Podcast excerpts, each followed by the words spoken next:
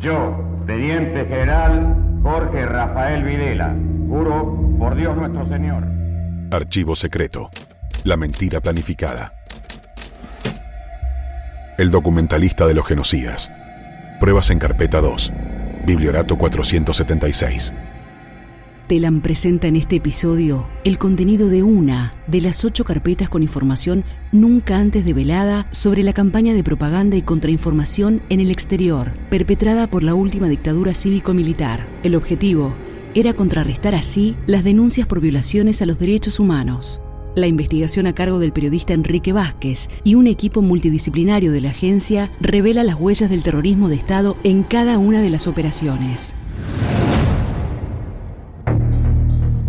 Dos aspectos distinguen esta carpeta respecto a las otras siete descubiertas.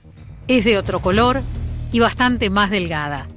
Alojadas en un menor número de folios, se revelan dos operaciones de propaganda instrumentadas por el gobierno de facto a fines de 1980.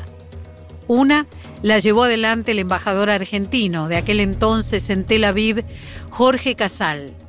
La maniobra consistió en una serie de notas publicadas bajo la firma de la periodista Mira Abrech en el diario Yediot Aharonot, periódico de mayor circulación en Israel y escrito íntegramente en hebreo. Contexto: 1979. El periodista judeo-argentino Jacobo Timerman es liberado y embarcado por las fuerzas militares en un vuelo con destino a Israel. Desde allí publica varios artículos de denuncia sobre la realidad argentina. En 1981 logra publicar en lengua inglesa Preso sin nombre, celda sin número.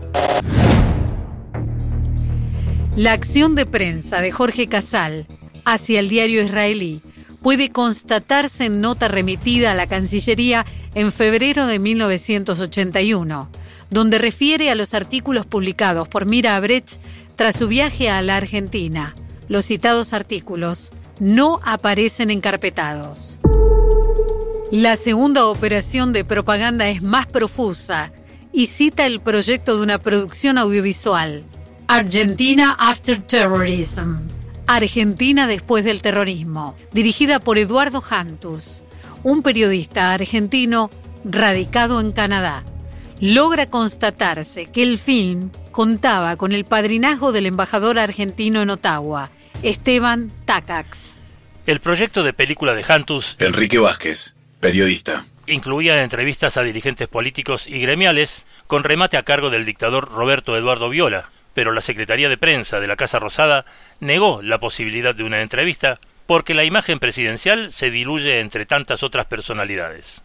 El sumario de la producción estaba ligeramente sesgado proponía notas con la señora Eve de Verdina, presidenta de la Asociación de Víctimas de la Subversión, el general Ramón Juan Alberto Camps y algún militar que haya sido herido por los terroristas. La acción militar que las combatió para nosotros fue un verdadero alivio. Eso ha llevado que hoy en nuestro país podamos vivir y gozar de la tranquilidad que tenemos. Bueno, hoy en la Argentina gozamos de la paz más importante del mundo, creo, y de una libertad tremenda. Más allá del destino del film, el proyecto le resultó útil a un camarógrafo de ATC contratado para grabar entrevistas, planos de Buenos Aires y material mudo de apoyo. Pasó dos facturas, una de 9.604.800 pesos y otra de 2.400 dólares.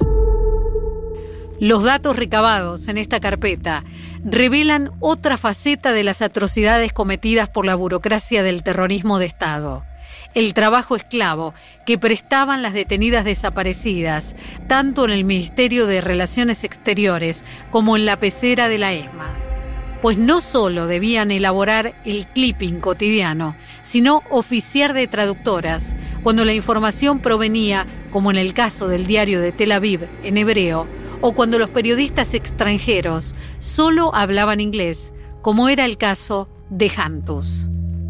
Los folios de las carpetas halladas indican que fueron cientos de biblioratos confeccionados que aún no vieron la luz y que quizá nunca se logran encontrar. Pero existieron, como dan testimonio los documentos que presentamos en este podcast. Archivo secreto. La mentira planificada. Telam Digital